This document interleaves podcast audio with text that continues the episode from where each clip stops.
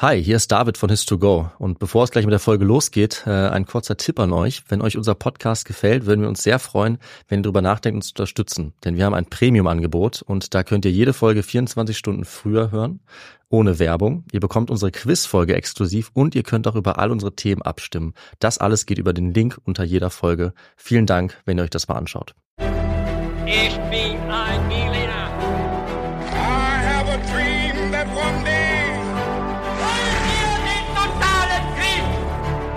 Niemand hat die Absicht, eine Mauer zu errichten.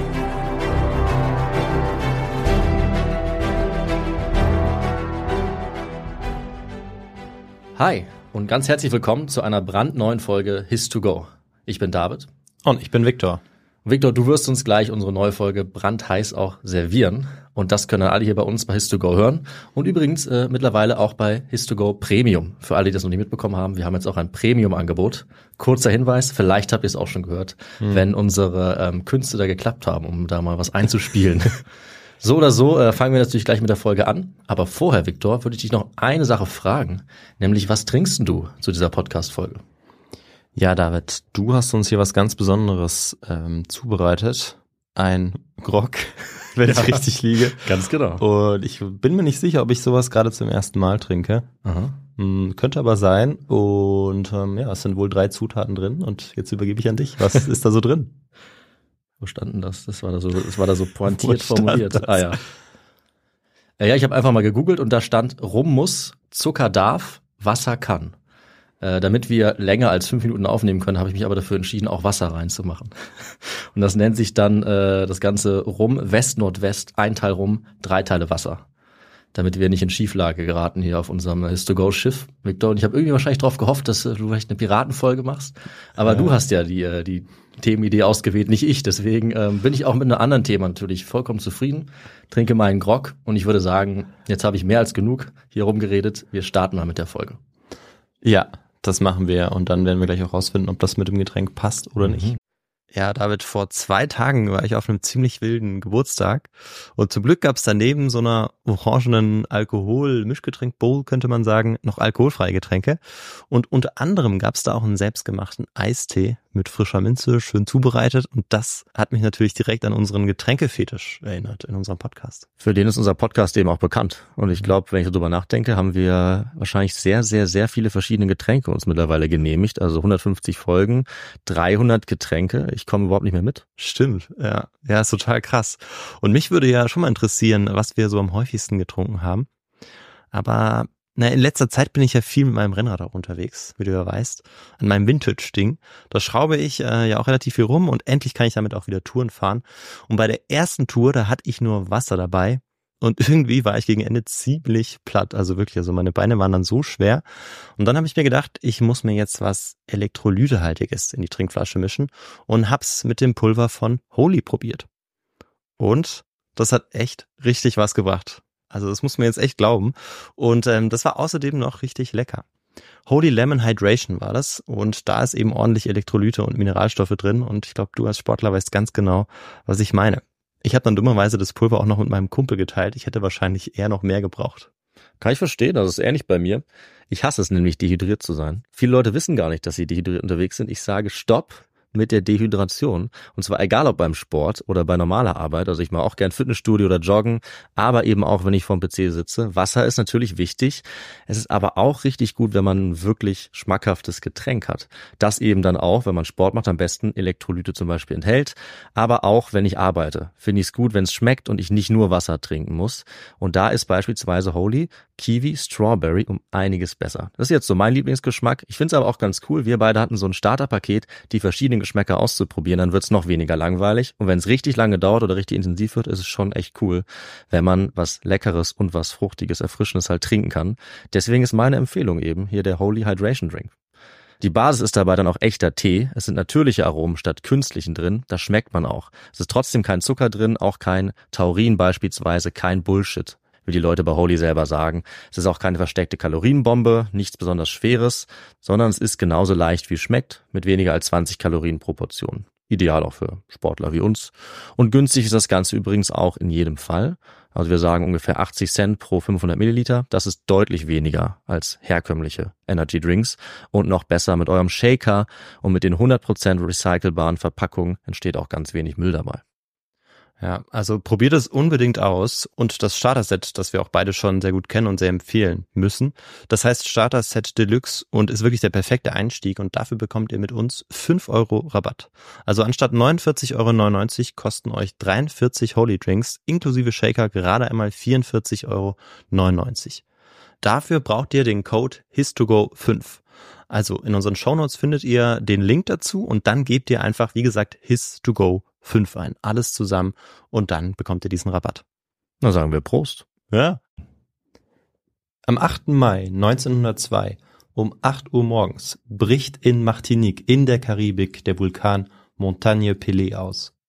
Nach einer ohrenbetäubenden Explosion schießt eine lawinenartige Glutwolke aus der Westflanke des Berges und rast mit 500 Stundenkilometern auf die größte Stadt Martiniques zu, Saint-Pierre. Dort haben sich in den Wochen zuvor etliche Menschen in Sicherheit gebracht. Dort möchten 28 bis 40.000 Menschen die Eruption überstehen. Doch genau dort werden in der schrecklichsten Vulkankatastrophe des 20. Jahrhunderts 28 bis 40.000 Menschen sterben. Saint-Pierre verschwindet vorübergehend von der Landkarte, die gesamte Bevölkerung mit ihr. Die gesamte Bevölkerung mit Ausnahme von drei Menschen. Léon Compère Léandre Louis-Auguste Cyparis und Havivra Daifril. Ja, diese fürchterliche Tragödie, die werden wir uns heute in dieser Folge anschauen. Und ähm, dann werden wir aber noch am Ende dazu kommen, natürlich, wie es Leon, Louis-Auguste und Havriva geschafft haben, diese Naturkatastrophe zu überleben. Mhm. Und ja, jetzt kommen wir wie immer üblich zu den Fragen. Und ich bin mal gespannt, ob du äh, gut vorbereitet bist. Ich bin nicht vorbereitet, ähm, also würde ich sagen, wahrscheinlich nein. Aber vielleicht auf die erste Frage, denn die lautet, welcher Alkohol wurde von Martinique aus exportiert? Ist das A, Wein, B, Rum oder C, Whisky? Das ist jetzt ähm, ein Scherz, oder?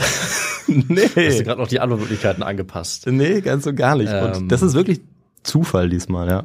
Das ist witzig, weil ich hätte auch tatsächlich jetzt, äh, auch wenn wir hier rumstehen haben, ich hätte auch auf Rum getippt. Ähm, das würde ich in der Region verorten. Ja. Ja, und hier kann ich schon mal von wegnehmen, vielleicht ein der ersten Mal, dass wir das machen, das ist auch die richtige Antwort. Oha. Äh, Ja, denn wir befinden uns natürlich hier mitten in einer Rumregion der Karibik. Und das ist diesmal wirklich Zufall. Also manchmal sagen wir uns ja hier, das Getränk könnte passen oder das. Ja. Aber dieses Mal ganz und gar nicht abgesprochen. Total. Du hattest keine Ahnung, was wir trinken und äh, ich glaube, du hast dich auch kurz erschreckt, als du den ersten Schluck genommen hast, ne? weil der Rum hat ja schon ähm, so ein bisschen seinen Charakter diesem Getränk verliehen. Durchaus, ja. Du hast sehr, sehr viel Wasser gemacht. Du hast ja eigentlich nur so einen Schuss rum reingemacht. Ja, Mm, Aber der verteilt sich ganz gut. Merkt man, ne? Hm. Spürt man. Kommen wir mal zur zweiten Frage. Welche Situation verschärfte womöglich die Situation in Saint-Pierre in den Tagen vor der letzten Eruption? Hm. War das die Eröffnung des neuen Theaters mit 700 Plätzen? Waren das Wahlen zur französischen Nationalversammlung? Oder war es ein englisches Handelsschiff, das im Hafen vor Anker lag? Mhm. Ähm, das wirkt jetzt alles erstmal ein bisschen abstrakt, wenn man Mhm. so wie ich den Kontext hier gar nicht ähm, dazuordnen kann zu dieser Geschichte. Ähm, also wenn ich überlege, ja, da es ja um eine ganze Insel geht, ob da jetzt ein Theater und ein Schiff ausreichen, möglich. Aber da finde ich die Wahlen am wahrscheinlichsten, weil die am meisten Leute jetzt erstmal direkt betreffen würden. Deswegen tippe ich mal auf die Wahlen. Mhm. Und dann kommen wir zur letzten Frage, die vielleicht etwas gemein ist. Kein Problem. aber ich stelle sie dir jetzt einfach. Nach der Katastrophe wurde das Hawaiian Volcano Observatory eingerichtet. Welchem lateinischen Leitsatz wollten sie Folge leisten? Mhm. Du bekommst jetzt drei Leitsätze auf Lateinisch gesagt. Ich bin ein großer Latein-Fan, ist überhaupt kein Problem. A. Errare humanum est. Mhm. B. Naturam expellis furca tamen usque recurret. Okay. Oder C. Ne plus hauste aut ubrute urbis. Ja, ähm, sag mir doch mal, was die bedeuten im Deutschen, Victor. Nee, das ist ja der Trick. Das erste ist einfach, das kann ich, äh, das könnte ich übersetzen. Ähm, ja dann. und äh, deswegen nehme ich das nicht. Ja, übersetz mal, übersetz mal. Irren ist menschlich. Ja, richtig. Genau. Ähm, Von Cicero. Beim zweiten habe ich was mit der Natur irgendwie rausgehört. Hm? Und äh, das schien mir irgendwie ganz passend zu sein. Also würde ich mal Antwort B nehmen. Mhm. Okay, schauen wir uns ähm, ja am Ende der Folge natürlich an, weil das ja so eine Folge ist von dieser ja fürchterlichen Katastrophe. Ja. Gut, dann starten wir jetzt in die Folge. Im Jahr 1900 gehört der Vulkan Montagne Pelé oder einfach Mont Pelé äh, auf der Insel Martinique zu einem sehr beliebten Ausflugsziel. Da die Bevölkerung katholisch geprägt ist, ist vor allem das Pfingstfest ein sehr beliebter Zeitpunkt, um diese schon auch ziemlich abenteuerliche Wanderung zu unternehmen, denn man musste auch so ein bisschen hochkraxeln. Oben angekommen können die Kreolen bzw. Zuwanderer dann eine atemberaubende Aussicht genießen. Von Norden her überblicken sie etwa zwei Drittel der immerhin 1100 Quadratkilometer großen Insel. Sie sehen dann, wenn sie oben sind, einen tiefgrünen Regenwald, über dem die bis zu 40 Meter hohen Gummibäume drohen. Und bei Temperaturen, die das ganze Jahr nie unter 21 Grad gehen, blüht die Flora quasi das ganze Jahr über. ist natürlich ganz angenehm, Mhm. Weil ähm, wir zum Beispiel hier heute in unserem kleinen Studio ziemlich niedrige Temperaturen haben. Ja, also zumindest einer von uns beiden ähm, hat das Gefühl, dass sie sehr niedrig sind, oder? Ja, ja, ich sitze hier sogar mit einer Jacke. Du hast Ich einen Schal an. liegt. Ein Schal, eine Winterjacke und einen heißen Grog. Das ist echt äh, unglaublich. Also mir ist auch nicht super warm, aber ja, äh, Ja. wir werden beide auf jeden Fall jetzt lieber. Nee, wobei, wenn mir einfällt, worum es in der Folge geht, werden wir wahrscheinlich nicht lieber auf Martinique. Nicht äh, im Jahr 1902 das, zu dieser das Zeit. Ja, bedacht. Ja. das stimmt. Mm, ja, aber ich werde hier wahrscheinlich noch Schicht für Schicht auch irgendwie auflösen. Okay. Also nicht, nicht mehr sagen wir dazu besser. Nicht. Okay. Naja, auf jeden Fall sieht man dann, wenn man da oben ist, Kokospalmen, die Brotfrucht ist dort auch. Ah, Bam- die Brotfrucht. Ja, die darf nicht fehlen. Bambus, äh, Orchideen, die erstrecken sich über die Insel und äh, natürlich sieht man auch die weißen Sandstrände, die an dieses türkisfarbene Meer angrenzen. Mhm. Also es ist dort wirklich paradiesisch schön. Das wäre da mal nicht übertrieben, das so zu nennen. Und ähm, das stellen im Mai des Jahres 1900 auch die Brüder Anu fest, die sich mit einer Wandergruppe auf den Weg zum Gipfel gemacht haben. Das war ja ein beliebtes Ausflugsziel. Oben angekommen, verschlägt es ihnen wie immer die Sprache. Aber dieses Jahr wird der Ausblick von einem ungewöhnlich beißenden Geruch gestört. Und Mhm. David, weißt du vielleicht, was dieser Geruch sein könnte? Ähm, Schwefeldämpfe. Mhm. Ja, genau, richtig, ja. Schwefel. Ähm, aber gut, Sie wissen ja auch, Sie sind auf einem Vulkan unterwegs, das ist Ihnen bekannt. Aber so ein starker Geruch ist schon sehr ungewöhnlich, wie Sie finden. Und deshalb entscheiden Sie sich, diesem Zustand auf den Zahn zu führen, also Ihrer Nase, Ihrem Geruchssinn zu folgen und ähm, steigen dann auf wieder etwa ja, 1000 Meter herab, bis Sie vor einer großen Ebene stehen, die Sie auch sehr gut kennen. Vor Ihnen liegt nämlich der Étang sec, der trockene Teich, so wird er genannt. Das ist eine Art verloschener Krater mit einem Durchmesser von knapp 200 Metern. Also ähm, da war vielleicht mal ein See, aber jetzt schon seit Jahren ist es eigentlich komplett vertrocknet da. Mhm.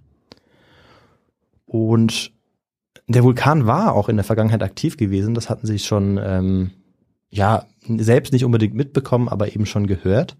Aber immer an anderen Stellen, eher so in kleineren, kraterartigen Stellen. Und es dauert auch, noch, auch nur ganz kurz, also als sie dann dastehen, bis sie feststellen, dass der Geruch aus der Erde ähm, ja den Boden dieses trockenen Teichs dringt. Ah. Ähm, denn an zwei Stellen ist dieser Boden aufgerissen und ähm, aus einem kochenden Gemisch steigt Schwefeldunst auf, wie du eben schon, ähm, schon richtig erkannt hast. Und noch dazu hat sich irgendwie auch die Vegetation um den Krater stark verändert, wie sie feststellen. Also sie fragen sich, ob da letztes Jahr nicht noch überall Feigenbäume standen. Weil sie auch 1899 eben diesen, diese Wanderung an Pfingsten eben unternommen hatten. Mhm. Die Brüder staunen dann auch, ähm, ob dieses Naturschauspiels, machen sich aber nicht so richtig Sorgen, beziehungsweise sie kommen gar nicht auf die Idee, sich jetzt Sorgen zu machen. Zurück in Saint-Pierre, ihrer Heimatstadt und der größten Stadt Martiniques, zu dieser Zeit nicht der Hauptstadt übrigens, erzählen sie dann auch in den Bars von ihrer Entdeckung, äh, vermutlich bei einem Glas Grog. Mhm, auf jeden Ähm, Fall. Wobei, ja, bei den Temperaturen ist es vielleicht auch einfach nur rum. Ähm, aber sie könnten auch mal so einen Grog probieren, vielleicht von, von David gemacht. Ja, Ähm, klar, gerne. auf jeden Fall gibt es davon äh, äh, ja auf Martinique nämlich jede Menge. Mhm. Und ja, bei diesen Gesprächen, die sie dann führen, ist es auch so, dass da eigentlich niemand so richtig besorgt ist. Also auch die alten oder älteren Vulkankenner unter der Bevölkerung, die wirken eher beruhigend und ähm, teilen dann so eine Art flapsige Einschätzung. Sagen dann zum Beispiel, c'est comme un vieux homme qui ronfle, aucun souci à se faire. Also es ist wie ein alter Mann, der schnarcht, man muss sich überhaupt keine Sorgen machen. Hm. Auch als es zu einer merkwürdigen Oszillation des Meeresspiegels kommt, also als es zu einer Schwankung der Höhe kommt, bleiben die Sorgen, ja überhaupt das Interesse eigentlich für diese neue Aktivität relativ gering. Im Anschluss daran vergehen mehrere Monate, ja sogar Jahre, bis am 23. April 1902 der Vulkan tatsächlich ausbricht. In den Monaten zuvor hatte der Schwefelgeruch rund um den Gipfel stark zugenommen, beziehungsweise rund um diesen Krater, was vor allem die Bewohnerinnen und Bewohner des Fischer- und Bauerndorfes Le Prêcheur gespürt hatten oder besser gesagt ähm, gerochen hatten. Mhm. Das lag noch näher am Vulkan, also etwa in sieben Kilometer Entfernung, während ähm, Saint-Pierre etwa zehn Kilometer entfernt lag. Beide Städte lagen übrigens im Westen von, ähm, von diesem Berg, von dem Mont Pelé, im Nordwesten, denn der Mont Pelé liegt auch ganz im Norden dieser Insel Martinique. Für die Menschen in Le Prêcheur sollte es äh, leider nicht nur bei dem Geruch bleiben. Im Frühjahr 1902 kommt es immer wieder dazu, dass Schwefelwolken, die grauenhaft nach verfaulten Eiern riechen, auch Ascheregen mit sich bringen. Und der ist vor allem für die Tiere tödlich, denn ähm, ja, deren Futter wird dadurch durch, diese, durch diesen. Ascheregen kontaminiert. So, ja. Und dieser Zustand beeinträchtigte das Leben der Menschen von Le Prêcheur schon sehr stark, so dass sie sich ähm, ja Hilfe in der Stadt Saint-Pierre holen, wo sich ein Lehrer und Botaniker tümmelt, Gaston Land. Und der ist bereit, ihnen zu helfen. Er wird in unserer Geschichte eine tragische Rolle einnehmen. Ähm, er wird nämlich in den nächsten Tagen im April 1902 und Anfang Mai 1902 so das Sprachrohr der Vernunft werden, wenn man so will, also der Wissenschaftler, obwohl er eigentlich genau das nicht unbedingt ist. Allerdings auch kein Scharlatan. Ähm, denn Wissenschaftlerinnen und Wissenschaftler, die sich in der Vulkanologie auskennen, die gibt es eigentlich noch gar Mhm. nicht. Diese Disziplin, die moderne Vulkanologie, wird eigentlich erst mit dem Ereignis begründet werden, das uns noch unmittelbar bevorsteht. Aus der historischen Perspektive ist Gaston Lands Arbeit am Vulkan aber ein Segen, weil wir natürlich viele Informationen zum Hergang der Tragödie jetzt gewinnen können. Ausgestattet mit einem Fernrohr und ohne Angst vor regelmäßigen Expeditionen Richtung Gipfel bzw. Krater stellt er fest, dass es dort immer mehr Risse im Erdboden gibt und sich die Zahl der Vents, der Schlote, ähm, ja, verdoppelt hat inzwischen. Er notiert auch, dass es am 22. April um 14.03 Uhr zu einem kleinen Erdbeben kommt, das einen Erdrutsch auslöst. Dank dieser und weiter Beobachtungen seinerseits liegt heute die Vermutung nahe, dass sich das zähflüssige Magma gerade auf dem Weg an die Erdoberfläche kämpft. Am nächsten Tag um 20.45 Uhr am 23. April vernehmen die Bewohnerinnen und Bewohner von Le Prêcheur dann einen Donnergrollen. Und Bruchteile später öffnen sich die Schlote und ähm, schleudern Gestein durch die Luft und eine Aschewolke schießt auch in den Himmel. Der Vulkan war also jetzt ausgebrochen. Das stellt auch Gaston Land richtigerweise fest. Ähm, wobei es eigentlich eher heißen müsse, die Eruption des Montagne Pelé hat angefangen. Mhm. Über dem Gipfel liegt jetzt eine weiße Rauchwolke und ähm, niemand rund um den Vulkan weiß eigentlich so recht, was da oben gerade passiert, weil man sieht es einfach nicht und jetzt gerade traut sich natürlich auch keiner hoch. Sicher ist auf jeden Fall, dass der Ausbruch auf jeden Fall nur auf die westlichen Flanke des Berges Auswirkungen hat. Und das liegt ganz einfach daran, dass der Krater Eton Sec, wo eben die Dämpfe aufsteigen, dass der eher auf der Westseite liegt, ja auf etwa 1000 Metern Höhe, während die Ostseite dadurch geschützt ist, dass, dass der Gipfel sich weiter östlich auf 1400 Metern befindet. Und das ist so eine Art natürliche Barriere. Natürlich müssen wir uns vorstellen, dass dieses Magma-Gemisch unter dem ganzen Berg irgendwie kocht. Aber trotzdem ist das eben ganz wichtig für unsere Geschichte, dass es eben diese Westorientierung gibt. Von Und wenn jetzt an auch ein, ein Teil des Kraters äh, ja bewachsen war, wie du meintest, und die Leute da drauf gegangen sind, dann hat der Vulkan lange, war er fast erloschen oder hat lange geschlafen, dann nehme ich mal an, oder?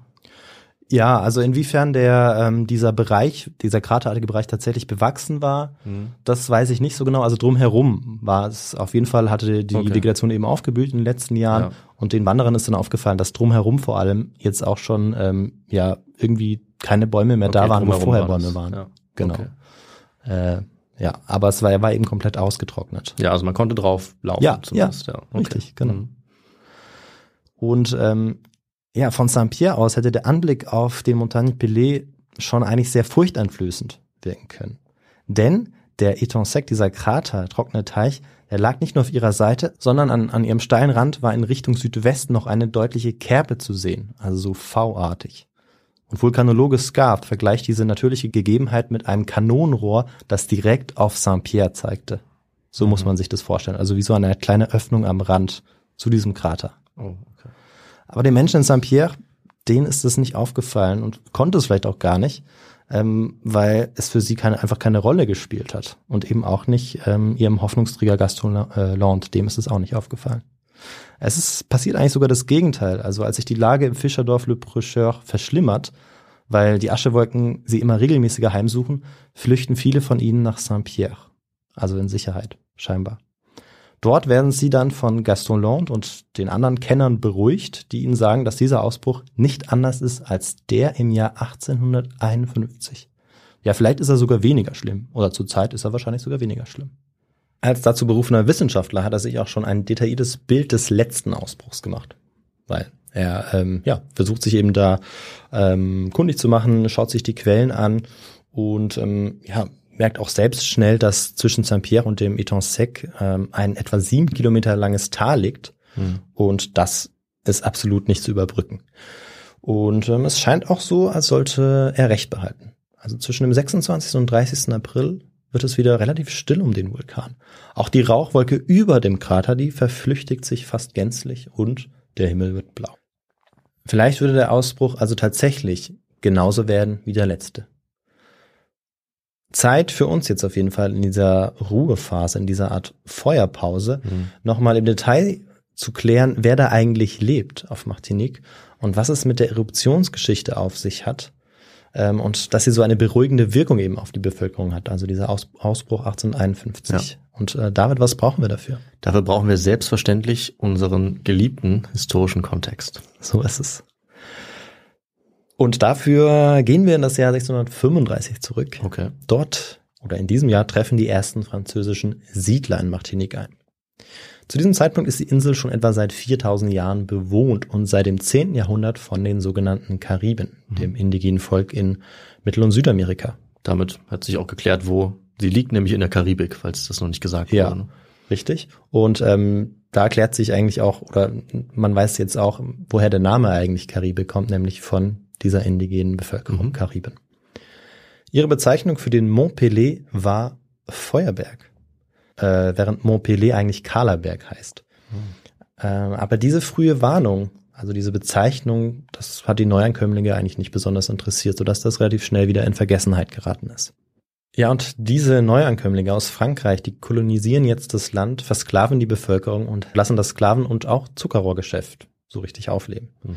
Mit kleinen Unterbrechungen gehört die Insel von 1664 bis heute heute als Überseedepartement zu Frankreich und ist damit übrigens heute auch Teil der Europäischen Union. Das 17., 18. und 19. Jahrhundert ist davon bestimmt, dass einige wenige weiße Kolonisten mit dem Zuckerrohrgeschäft und damit einhergehenden Rumgeschäft steinreich werden. Hm. Zeitweise gab es über 100 Rumbrennereien auf Martinique und alleine 16 davon waren in Saint-Pierre. Aufgrund dessen ist das Ansehen dieser Insel in Kontinentalfrankreich auch sehr hoch, weil dort einfach viel Geld zu machen ist. Und wer hier Gouverneur sein kann, der kann sich auf jeden Fall glücklich schätzen. Eine Erbin einer solchen Plantage oder Tochter eines Plantagenbesitzers zeigt vielleicht auch so ein bisschen die Bedeutung dieser Insel ganz gut. Denn ähm, Josephine ist vielleicht die bekannteste Kreolin, die spätere Frau Napoleons hm. ähm, und seine erste große Liebe. Okay. Ja. Und sie hat wahrscheinlich auch keine oder wohl laut den Quellen auch kaum eine Gelegenheit ausgelassen, um immer wieder auf ihre kreolische Herkunft hinzuweisen. Mhm. Also alle auf Martinique geborene Menschen, das ähm, kann man hier vielleicht an der Stelle nochmal dazu sagen, sowohl Weiße als auch Schwarze nennen sich Kreolen. Also hier wird keine Unterscheidung gemacht. Das Einzige, was zählt, ist, dass man eben auf Martinique geboren sein muss. 1848 im Zuge der Abolitionsbewegung nach der Februarrevolution und der Ausrufung der Zweiten Französischen Republik wird die Sklaverei dann offiziell abgeschafft, nachdem es vorher auch schon probiert wird, aber Napoleon das wieder rückgängig macht. 50 Jahre zuvor, vor diesem Jahr 1848, arbeiten aber noch sage und schreibe 60.000 Sklaven auf den Plantagen und in Rumdestillerien eben hauptsächlich. Mhm. Die Abschaffung der Sklaverei hat jetzt zur Folge, dass es zu einem Mangel an Arbeitskräften kommt und die müssen jetzt woanders herkommen und sollen aber trotzdem nicht viel teurer sein als vorher. Und deshalb schaut man nach links und nach rechts und wirbt mit geringfügigen Prämien ähm, Arbeitskräfte aus China, Indien und dem Nahen Osten an. Okay. Das führt dazu, dass sich im Nordwesten der Insel bald eine Stadt herausbildet, die in einem kulturellen Potpourri aufblüht, kann man eigentlich auch sagen. Weil ähm, eben die Menschen auch ähm, immer ihre Kultur mitbringen, auch wenn sie natürlich in ähm, ja anderen Zuständen leben als beispielsweise die weißen Kolonisten. Also das ist hier nochmal ganz wichtig an der Stelle, dass hier Hautfarbe und Herkunft immer noch über den Stand in der Gesellschaft entscheiden zu ja. diesem Zeitpunkt mhm. und es diesen gängigen Rassismus der Zeit auch hier äh, ganz stark noch gibt. Neben einer Handelskammer, einer Pferdebahn, einem Theater für 800 Zuschauer, Oh. einer elektrischen Straßenbeleuchtung und einem botanischen Garten besitzt Saint-Pierre außerdem das erste Pflegeheim für Menschen mit einer kognitiven Behinderung Der Welt.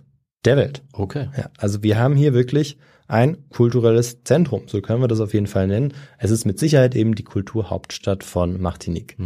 Ja, man sagt zu dieser Stadt sogar Klein Paris oder Venedig der Tropen, was natürlich auch sehr eindrucksvoll ist. Ja, schönes Bild. Und wir hatten uns, glaube ich, auch mal drüber unterhalten, dass irgendwie es viele Städte gibt, die irgendwie Venedig von irgendwas benannt Ja, werden. ja, ja, stimmt. Das ist Auch hier wieder. Ja. aber das war jetzt natürlich nicht der tatsächliche Name der Stadt, sondern der war Saint-Pierre. Also heiliger Stein, könnte man sagen. Und das lag daran, dass eben diese Stadt auf einer Felsung oder auf einer, ähm, ja, auf Felsen gebaut worden war. Rund um das Jahr 1900 leben etwa 26.000 Menschen dort in Saint-Pierre. Insgesamt äh, auf Martinique sind es 204.000, damit man so ein Verhältnis hat, so ein Gefühl dafür. Viele von ihnen und ihre Vorfahren hatten die Umwelt und die Natur auf der Insel aber nicht nur als idyllisch oder paradiesisch oder Garten Eden im Kopf, ähm, sondern es war manchmal fast so, als ob regelmäßige Naturkatastrophen der Preis dafür wären, dass sie hier leben dürfen und das hier ähm, ja mitnutzen können. Immer wieder war die Insel nämlich von Erdbeben oder orkanartigen Stürmen heimgesucht worden. Vor allem das Erdbebenproblem war sehr präsent und es äh, ja, schien fast so, als ob sich die Erde unter ihren Füßen manchmal bewegen würde, was sie sich nicht so ganz erklären konnten. Was aber leider auch erst nach dem Ausbruch irgendwann wissenschaftlich nachgewiesen werden sollte, denn hier geht es um tektonische Vorgänge, die eben unter der Erde passieren. Und ähm, es ist so, dass unter dieser Insel, eben unter dieser karibischen Inselkette der kleinen Antillen, drei Platten aufeinandertreffen und eine sogenannte Triple Junction auslösen. Klingt, finde ich, schon mal auch sehr gefährlich, dieser, dieser Fachbegriff. ja. Ja. Und ähm, man muss sich das so vorstellen, dass zwischen der atlantischen Platte im Norden und der südamerikanischen im Süden sich dazwischen eine karibische aufreibt sozusagen und es eben immer wieder passieren kann, dass sich die eine unter die andere ähm, schiebt, also die schwerere meistens eben unter die leichtere. Dieser Zustand unter der Erde sorgt im Jahr 1792 dann dafür, dass ein weiteres Naturphänomen auftaucht und ähm, auf dieses Naturphänomen hätten die Bewohnerinnen und Bewohner der Insel sicher auch gerne verzichtet, denn jetzt geht es tatsächlich um einen Vulkanausbruch. Aber die Auswirkungen dieses ersten Ausbruchs im Jahr 1792, die sind eigentlich überschaubar. Also ein paar Bäume sind verkohlt am Krater oben und ähm, es gibt auch einige Tiere, die eben verenden, auch rund um den Krater. Die sich eben, also die sich wahrscheinlich nicht auch direkt auf dem Krater befunden haben, weil ähm, Tiere ja auch einen Instinkt haben, da Mhm. eben noch weg zu flüchten. Aber eben, es hat auf jeden Fall einige Vögel erwischt und ähm, auch andere Tiere. 60 Jahre später knallt es dann erneut und wieder bricht der Mont Pelé aus. Dieses Mal aber deutlich länger und folgenreicher. Das Grollen, die gewaltigen Aschewolken und kleinere Erdbeben treiben jetzt die verängstigte Bevölkerung von Saint-Pierre in die Kirchen der Stadt. Und die örtlichen Behörden, die ähm, versuchen jetzt eine örtliche Kommission zusammenzustellen, um jetzt eben diese Unsicherheit irgendwie ähm, ja zu klären. Also zu einfach zu schauen, ist dieser Vulkan gefährlich oder nicht. Mhm, super. Das ist eben jetzt ganz wichtig, um überhaupt ähm, klären zu können, ob man in dieser Stadt oder ob man in den Dörfern rund um diesen Berg noch leben kann. Mhm, sehr sinnvoll. Ja. Als der Vulkan dann wieder erloschen ist und ähm, auch keine größeren Schäden angerichtet hat und vor allem auch eben keine Todesopfer äh, gefordert hat, veröffentlichen sie dann ihre Ergebnisse. In zehn Kilometer Entfernung vom Gipfel ist die Stadt Saint-Pierre nicht in Gefahr. Ja, eine Eruption könnte die gerade erlebte sogar bei weitem übersteigen und man wäre hier noch absolut in Sicherheit. Das vulkanische Material fließt, wenn überhaupt, entlang dem Fluss Rivière Blanche nördlich von Saint-Pierre ab. Mhm. Und zuletzt, der Vulkan scheint nur eine weitere Kuriosität zu sein, die der Naturgeschichte unseres Martiniques hinzugefügt werden kann. Das i-Tüpfelchen sozusagen auf einer eh schon absolut pittoresken Insel. Okay. Die Ergebnisse wurden dann in einer Tageszeitung veröffentlicht und ähm, ja, es wurde eben geschrieben, dass es sich hier um einen ungefährlichen Schlamm- und Aschevulkan handelt. Beide Vulkanausbrüche, vor allem der jetzt 1851, die zeigten also beide der Bevölkerung von Saint-Pierre, dass sie keine Angst haben mussten ähm, vor einem zweiten oder modernen Pompeji. Und damit war der Ton gesetzt. mit dieser Eruption und beziehungsweise mit der Rezeption dieser Eruption im Jahr 1851. Und es ist wahrscheinlich nicht überraschend, wenn ich jetzt sage, dass das eine dramatische Fehleinschätzung war, dass eben dieser Vulkan ungefährlich ist. Aber es war eben eine, auf die ja alles damals Erdenkliche hingedeutet hat für die Menschen. Mhm. Vulkanologinnen und Vulkanologen gehen heute davon aus, dass beide Ausbrüche phreatisch geblieben sind. Was bedeutet, dass es zu einer heftigen Wasserdampfexplosion gekommen ist, bei der Gestein und Asche freigesetzt wird, aber das hochdringende Magma eben nicht freigesetzt wurde. Und dass diese Gefahr nicht so ernst genommen wurde, liegt außerdem daran, dass Erdbeben und Tsunamis ja viel gefährlicher für die Menschen in Martinique gewesen sind. Also das waren ja die äh, Katastrophen, die auch für die Menschen tödlich gewesen waren, Mhm. nicht der Vulkanausbruch. Die haben sie wahrscheinlich auch öfter äh, Ja. erlebt, ne, Ja. im Vergleich. Hurricanes und sowas wahrscheinlich auch noch. Richtig, ja. 1839 hatte ein Erdbeben 400 Menschen das Leben gekostet, 1891 ein Hurricane 700 Menschen. Hm. Dann 1889, wie aus dem Nichts, tauchen wieder Wolken nahe des Gipfels auf. Ein Geistlicher interessiert sich jetzt für dieses Phänomen, steigt auf den Berg und landet unerwartet beim trockenen Teich, den Eton Sec. Und er sieht dort, dass aus einem etwa 20 Zentimeter kleinen Loch eine schwefelige Dampfwolke aufsteigt. Und das ist deshalb merkwürdig, weil die beiden vergangenen Eruptionen an einer anderen Stelle ausgebrochen waren. Nicht bei dem Hauptkrater bzw. dem größten Krater des Berges. Aber kurz darauf ist von dem Rauch nichts mehr zu sehen. Der Riss wieder geschlossen, bis dann die Brüder Arnoux im Mai 1900 erneut die Risse entdecken. Dieses Mal aber zwei und dieses Mal sind sie bereits deutlich breiter. Und wie wir schon gehört haben, bricht am 23. April 1902 der Vulkan wieder aus, wird also wieder aktiv. Felsbrocken und Bimsstein werden jetzt aus der Caldera geschleudert und eine kilometerhohe Rauchwolke tritt aus. Aber am 27. April ist von der Bedrohung nicht mehr ganz so viel sichtbar. Und äh, das Schlimmste scheint jetzt überstanden zu sein. Das hatten wir auch schon gehört. Es gibt jetzt sowieso etwas, was viele der Einwohnerinnen und Einwohner der Stadt interessanter finden als diesen brummenden Koloss im Hintergrund und der ja gerade sowieso ähm, ja eine Feuerpause macht. Und das ist eine Wahl, Mhm. die an diesem 27. April an einem Sonntag stattfindet. Und damit hast du, David, die zweite Frage auch richtig beantwortet. Hervorragend. Okay. Und warum du so richtig beantwortet hast, das erfahren wir jetzt. Mhm. Heute, also an diesem Sonntag, soll ein Abgeordneter gewählt werden, der den Norden Martiniques in der Nationalversammlung vertreten soll, in der französischen. Nicht alle sind scharf darauf zu wählen, denn nicht alle identifizieren sich mit dem Kolonialherrn. Ja, etwa 50 Prozent können weder lesen und schreiben. In Saint-Pierre, in der Kulturhauptstadt. Ähm, auch das soll eben jetzt an dieser Stelle noch angemerkt werden. Diejenigen, die die Politik aber interessant finden oder sich dafür interessieren können, ähm, die stellen fest, dass die Stimmung sehr stark aufgeladen ist. Seit kurzem ist mit dem äh, radikalen Sozialisten Amity Knight der erste schwarze Senator aus Martinique im französischen Oberhaus, dem Senat, aktiv. Und der fordert, dass der Gouverneur von Martinique gewählt werden soll und nicht von der Regierung entsandt werden soll. Also, dass die Menschen hier in Martinique eben den Gouverneur wählen können und dass es eben nicht irgendwie, ähm, ich weiß nicht wie viele tausend Kilometer weiter in Kontinentalfrankreich entschieden wird. Für den Gouverneur Martiniques, Louis Moutet, der einer antirepublikanischen, katholischen und teils rassistischen Partei zugehörig ist, ist diese Forderung ein absoluter No-Go. So oder so fällt im ersten Wahldurchgang keine Entscheidung. Die soll aber am 11. Mai fallen, zwei Wochen später. Moutet steht dabei hinter dem Block der sogenannten rechten Progressisten, die sich aus rechten Republikanern und radikal antisemitischen Antidreyfusisten zusammensetzen. Hm. Der größte Teil ihrer Wählerschaft sind die Nachfahren der Weißen, der wohlhabenden Kolonisten oder die Kolonisten eben allgemein. Und Moutet hat jetzt eine große Sorge und David, vielleicht, was könnte diese große Sorge sein angesichts der vulkanischen Aktivität? Vermutlich, dass eine Katastrophe seine, ja, ähm, seine Politik gefährdet sozusagen, seine Unterstützung oder so, wenn er da nicht ähm, richtig agiert oder so. Mhm. Das, äh, das könnte auf jeden Fall sein, ja. In dem Fall kommt hinzu, dass er ähm, auf keinen Fall möchte, dass seine Wähler die, die Insel verlassen, so. beziehungsweise Mhm. ähm, die Stadt verlassen und in den Süden gehen, weil man kann nur in Saint-Pierre auch wählen. Ah, okay. Und ähm, das Problem ist, dass sich die Flucht eigentlich auch nur eher die wohlhabenden Menschen leisten können. Und das sind ja vor allem seine Wähler. Mhm. Und das möchte er jetzt sehr gerne verhindern. Und deshalb sorgt er auch dafür, dass die Lokalzeitungen neue, merkwürdige Funde und Entdeckungen herunterspielen.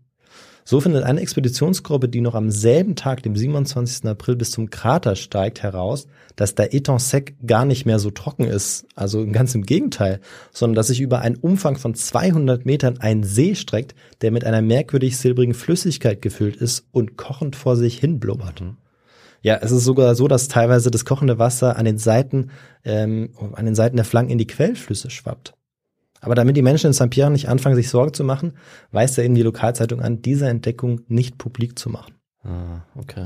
Am 30. April veröffentlicht eine andere Tageszeitung, Les Antilles, einen ganz interessanten Kommentar zur Situation in Saint-Pierre und äh, Martinique Ende April, den ich jetzt mal kurz in der Übersetzung ähm, vorlese. Der April war doppelt tragisch. Wir haben zwei Vulkanausbrüche erlebt. Einen in den Köpfen der Menschen und den anderen am Mont Pelé. Ein Wahlvulkan und einen physischen. Einen aus Reden, Propaganda, Rum, Geld und Wahlzetteln und den anderen aus Rauch und Asche. Einer von ihnen ist immer noch nicht vorbei.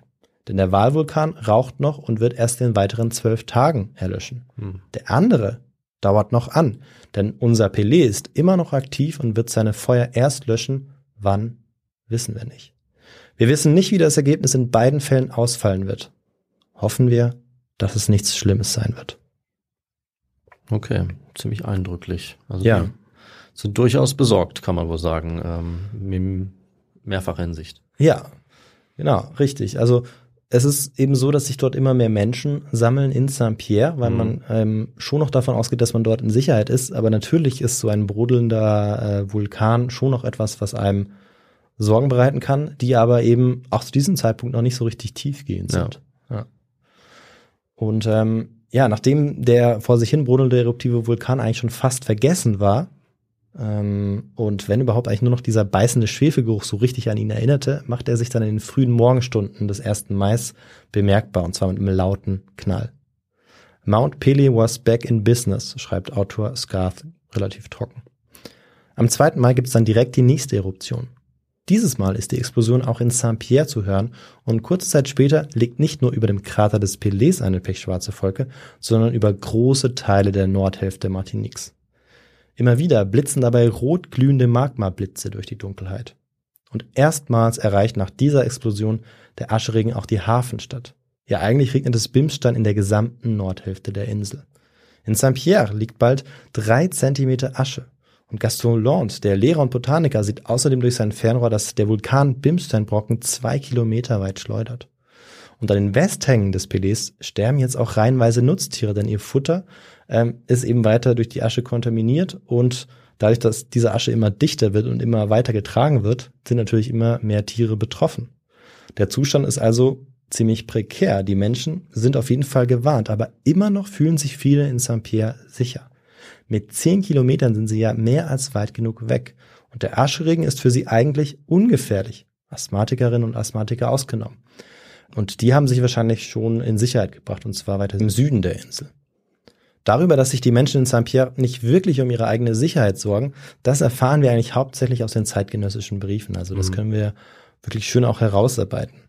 Ja, es ist ein beeindruckendes Schauspiel. Ja, der Aschregen und das dauernde Dröhnen nervt und es ist irgendwie auch gesundheitsschädlich. Ja, es ist eine Ausnahmesituation. Aber hier in Saint-Pierre ist man immer noch sicher.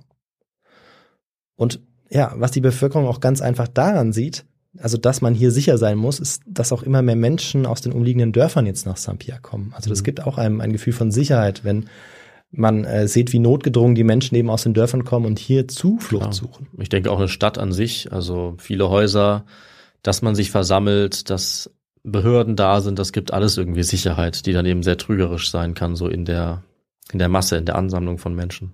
Ja, richtig, ja. Und das, deshalb ziehen es auch nur sehr wenige Familien in Erwägung, jetzt ähm, vorzuziehen oder Mhm. sich eben in Sicherheit zu bringen. Klar. Und ähm, ja, auch deshalb läuft das Tagesgeschäft jetzt weiter, auch während heftigen Erschütterungen.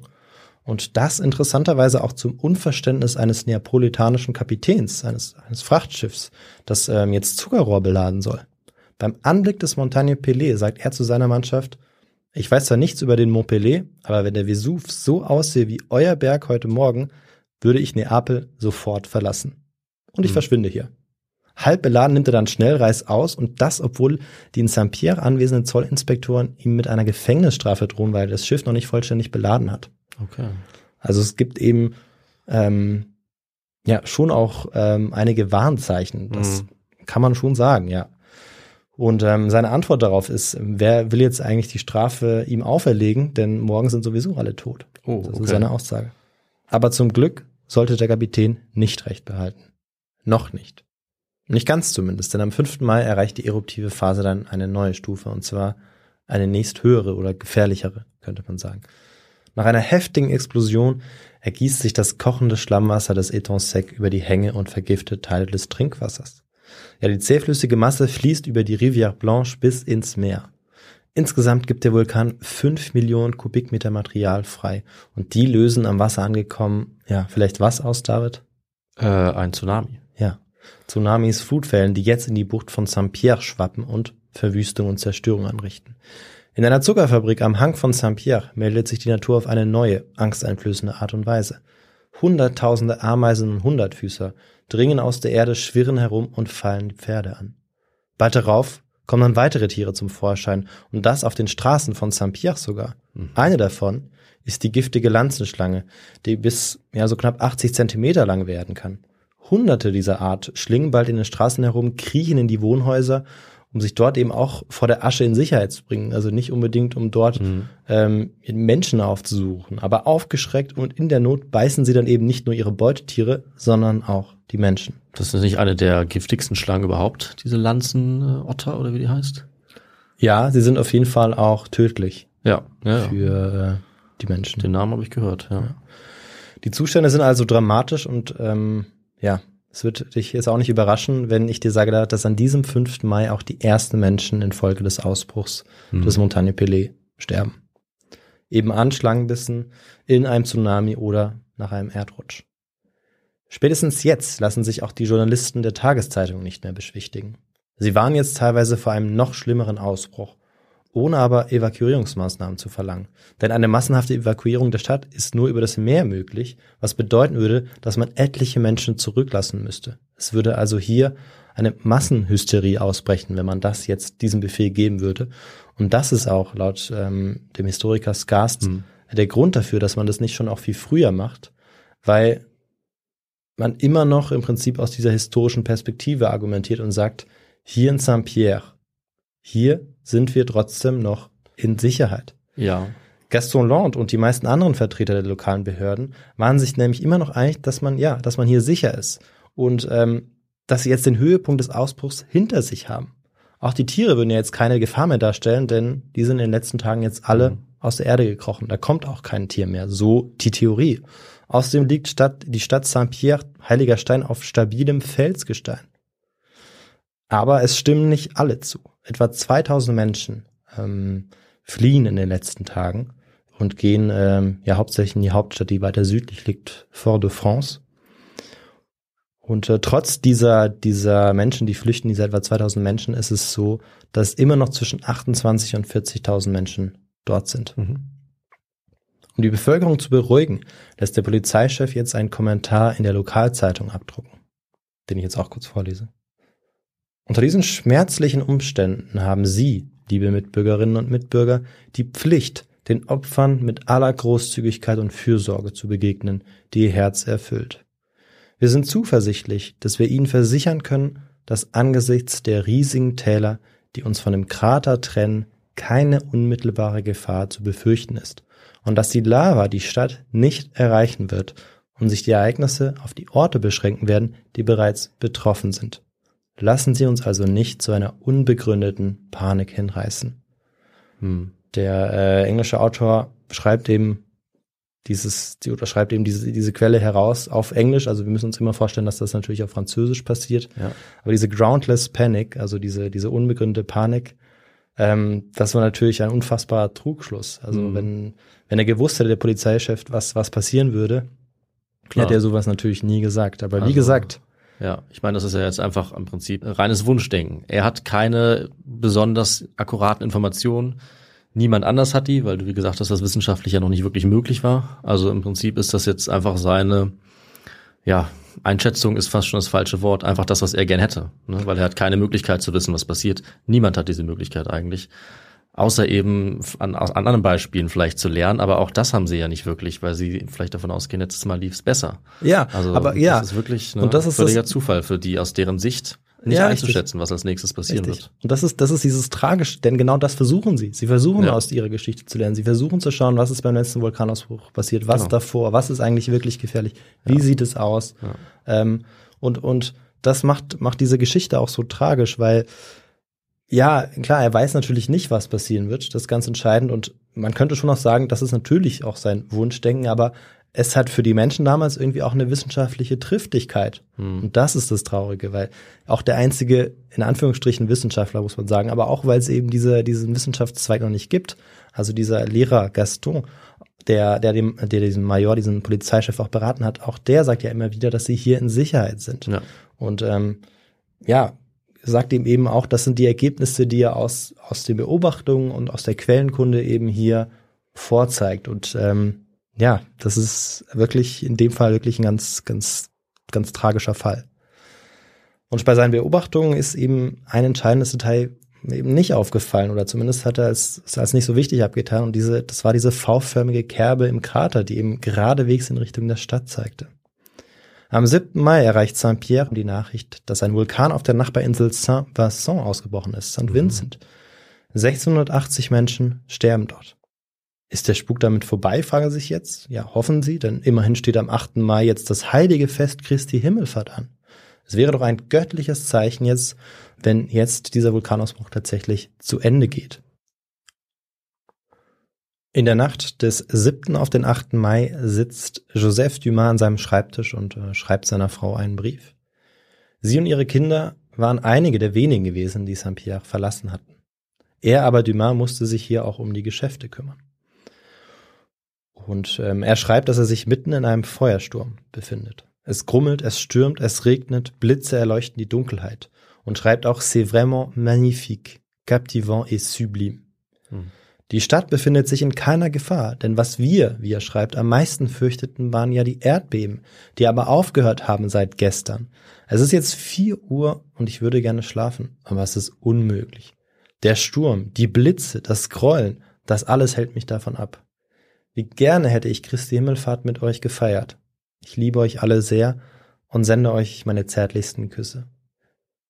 Dieser Brief von Joseph Dumas ist der letzte, der abgeschickt wird vor der Katastrophe und ähm, mit der Post über ein Schiff um 6 Uhr Saint-Pierre verlässt. Auch ein anderer Zeitgenosse schläft in dieser Nacht mit Sicherheit kaum. Ein gewisser Louis Auguste Siluaris. Er befindet sich nämlich im Gefängnis in einer Isolierzelle mitten in der Stadt nahe dem Theater. Er hatte seine Gefängnisstrafe für Kneipenprügelei fast abgesessen, als er bei einer Arbeit, die er in der Stadt vollbringen sollte, sich kurzerhand entschloss, davon zu laufen, um auf eine Party zu gehen. Dafür bekam er jetzt natürlich die Stränge der Justiz zu spüren. Er wurde in ein kleines, halb unterirdisches Steinhäuschen gesteckt. Aus einem Minigitter konnte er gerade so in den Himmel schauen, in Richtung Westen, also in Richtung des Meeres. Den Vulkan hatte er im Rücken. Vielleicht als er sich immer noch Vorwürfe für sein doch dämliches Verhalten macht, auf jeden Fall als er auf seine 8 Uhr Ration wartet, reißt ihn eine ohrenbetäubende Explosion aus seinen Gedanken. Sie ist so laut, dass sie noch in über 600 Kilometern Entfernung zu hören ist. Kurze Zeit später, er kann sich nicht genau erinnern, wie viele Sekunden später, hört er die Schreie der Menschen. Au secours, je brûle, je meurs. Hilfe, ich brenne, ich sterbe, erinnert er sich. Vielleicht fünf Minuten geht das so. Dann hört er das dumpfe Heranrauschen einer dichten Aschewolke. Und die Schreie verhallen. Er hört nichts mehr, keinen Ton. Auch von der Natur keinen Ton mehr. Die Tiere, ähm, ja, nichts mehr, alles ist still. Er selbst schreit währenddessen aber wie am Spieß, denn bald dringt eine brennende, eine heiße Glutwolke durch das kleine Fenstergitter und jagt ihn ihr förmlich durch seine Zelle. Also er beschreibt danach, wie er von links nach rechts hüpft, sich duckt, hochspringt, um ihr auszuweichen, um der Glut auszuweichen. Und währenddessen schreit er auch um Hilfe. Aber es ist, als ob er ganz alleine auf der Welt wäre. Auch die Telegrafisten in der Hauptstadt Martiniques, in Fort-de-France, empfangen nichts mehr aus Saint-Pierre. Um kurz nach acht ist die Leitung tot. Zwei Minuten vor hatte es zwischen Fort-de-France und Saint-Pierre den letzten telefonischen Kontakt gegeben. Wahrscheinlich so um 8 Uhr. Der Angestellte erinnert sich gut, wie er auf der anderen Seite der Leitung Schreie hörte, ein langes Ah, bevor er selbst nach einem Kurzschluss in der Leitung das Telefon von sich warf. Silbaris hat keine Ahnung, was passiert war. So wie wahrscheinlich auch Joseph Dumas und etliche andere Bewohnerinnen und Bewohner von Saint-Pierre. Auch sie hatten kaum Zeit zu realisieren, was sie hier in nur wenigen Sekunden in den Tod gerissen hatte. Auf dem britischen Dampfer Rodham hatte man nach den Explosionen gerade so noch rechtzeitig genug Abstand zwischen sich und der Küste gebracht, so dass ein Teil der Besetzung diese Katastrophe überlebte. Den Anblick, den sie gehabt haben müssen, der ist wahrscheinlich nicht in Worte zu fassen. Aber genau das hat später einer von ihnen versucht. Der Berg wurde in Stücke gerissen. Es gab keine Warnung. Die Flanke des Vulkans war herausgerissen und schleuderte eine ungeheure Feuerwand geradewegs auf uns zu. Es klang wie tausend Kanonen. Die feurige Welle stürzte sich wie ein aufflammender Blitz auf uns und ging über uns hinweg. Sie glich einem Hurricane aus Feuer. Das Feuer wälzte sich in voller Ausdehnung direkt auf Saint-Pierre und die Schiffe. Der Feuersturm vom Vulkan hielt nur wenige Minuten an. Er schrumpfte zusammen und setzte alles in Brand, was er antraf. Brennender Rum rannen Strömen die Straßen von Saint-Pierre hinab ins Meer. Nach der Explosion war niemand Lebendiges mehr an Land zu sehen. Das Feuer hatte die Schiffsmasten und Schornsteine hinweggerissen, als wären sie mit einem Messer abgeschnitten. Kein Mensch, der in Saint-Pierre lebte, der dort in der Not Zuflucht gesucht hatte, den vernünftigen Aussagen der fähigen Männer getraut hatte und nicht panisch aus der Stadt geflohen war, kein Mensch hatte überlebt. Da war sich die Besatzung der Rodham ganz sicher. Hm. Und hier, das, was einfach als Feuer beschrieben war, das war wirklich eine glühend heiße Lawine oder besser gesagt die erste Nuit Ardente, brennende Wolke ihrer Art, Mhm.